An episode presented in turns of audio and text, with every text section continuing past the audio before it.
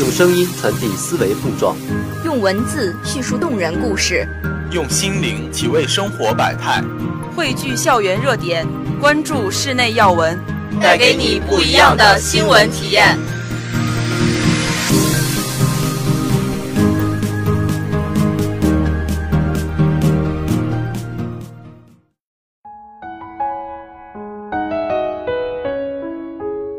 大家好，我是主播孙可儿。大家好，我是主播谷春瑶，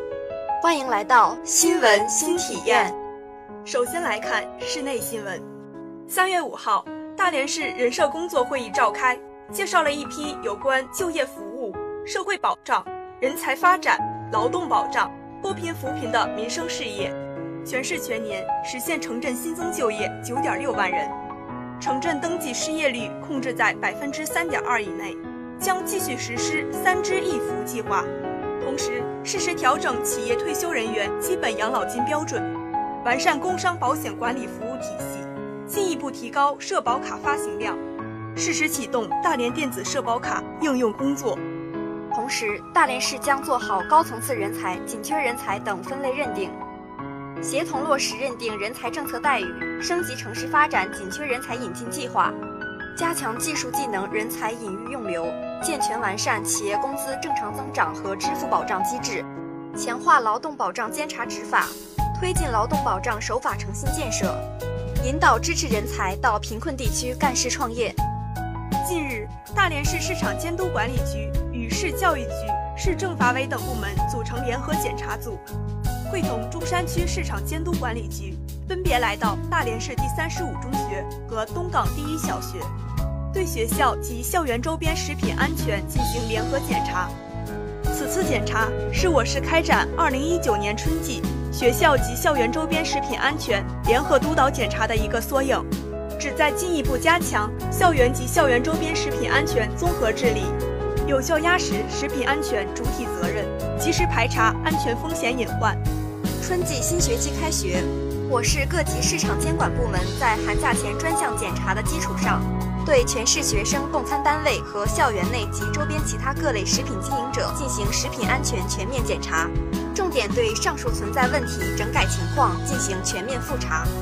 下一步，全市各有关部门将按照有关要求，运用双随机一公开检查方法，加强监督检查，全面落实食品安全四个最严要求。明确责任，落实责任，切实维护好校园及周边的食品安全。接下来是校内新闻。当地时间三月三号，我校荷兰南方应用科技大学孔子学院参加马斯特里赫特市每年一度的嘉年华游行，宣传中华文化。今年的嘉年华活动，孔子学院和全河学联马斯特里赫特分会联手，学院师生和留学生们共同组成了以汉服为主的中国风队伍，加入游行行列。与当地居民联欢，这是马斯特里赫特市的嘉年华游行中首次出现文化为主题的队伍。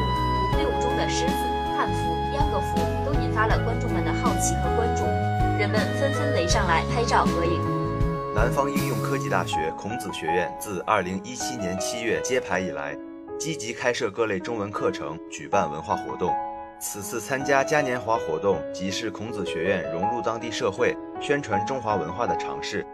每年这个时期，人们都从四面八方汇聚到这里，举行为期三天的化妆游行，场面盛大，气氛欢快，是当地最欢乐的节日。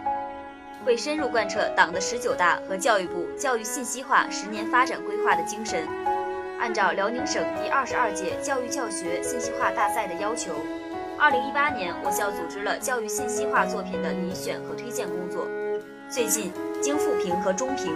我校共有十二件作品获得高等教育组奖项，其中一等奖三项，二等奖四项，三等奖五项。教育教学信息化大赛深入贯彻了党的十九大和教育部教育信息化十年发展规划的精神，提高了我校教师的教育教学信息化水平，推动了信息技术与教育教学的深度融合。促进了教师教学信息化手段在教学中的深入应用，同时加强了课程建设及专业建设，推进了学校教学改革，进了教育教学质量的提高。今天的新闻新体验到这里就要和大家说再见了，感谢导播江云倩、孟星旭、刘瑶、唐卓妍，我是主播韩熙。感谢采编杨慧玲、樊飘，我是主播王一博。我们下期再会。